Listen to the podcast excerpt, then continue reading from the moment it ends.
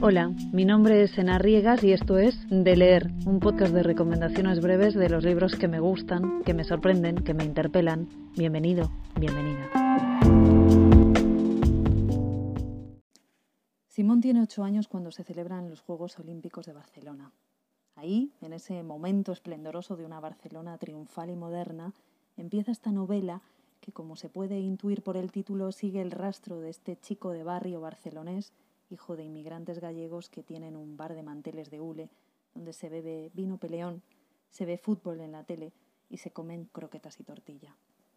Ese bar, lleno de parroquianos, ese barrio y esa Barcelona que mutará en tantas versiones de sí misma y que responde a las etapas cruciales que se suceden desde 1992 hasta 2018, como el pelotazo urbanístico, la corrupción política, la gentrificación, el turismo colonizador, los atentados islamistas de las Ramblas o el Prusés, como digo, ese bar, ese barrio y esa Barcelona veloz son en sí mismo un lugar a la vez que un personaje que se vincula constantemente con el protagonista, que crece en un tiempo vertiginoso desde el simulacro capitalista de los años 90 al neoliberalismo individualista y voraz de la segunda década de los años 2000.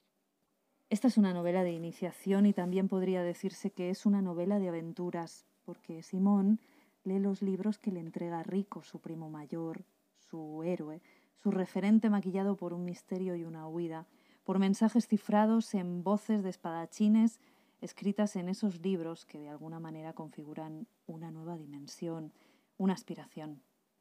Y yo no solo quiero que vivas los libros, quiero que vivas en ellos, le dice Rico al Simón de ocho años, y de alguna forma ese niño asume el consejo recibido por ese maestro elegido y amado casi como una promesa, o más aún, como una prueba de lealtad que le acompañará toda la vida.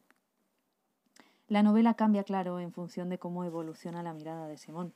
Se inaugura con esos ojos infantiles fascinados con los fuegos artificiales de la noche de San Juan en las terrazas y azoteas barcelonesas y observan después con la mirada más opaca del joven precarizado y perdido, del que ya ha descubierto el cinismo y se ha dado varios palos. Quizá la euforia olímpica con la que arrancó la historia de Simón fuera algo hipócrita, pero su reverso, que podría servir para acabar con ella, era bastante peor. Es imposible entender un juego sin reglas, una novela sin trampas, un sistema sin normas.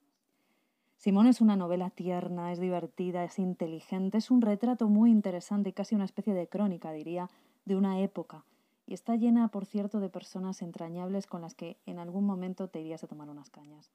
Todos los personajes que acompañan a Simón son extraordinarios. No voy a nombrar ninguno porque los he querido un poco a todos, como a Simón, que me cae muy bien, me gusta mucho, porque Simón es un chico de barrio y tiene conciencia de clase.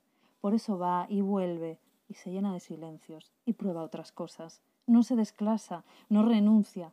Sí, conoce más lugares, pero sabe cuál es el suyo aunque como le pasa a él mismo, como nos pasa en realidad a todos, cambia una y mil veces todas las coordenadas.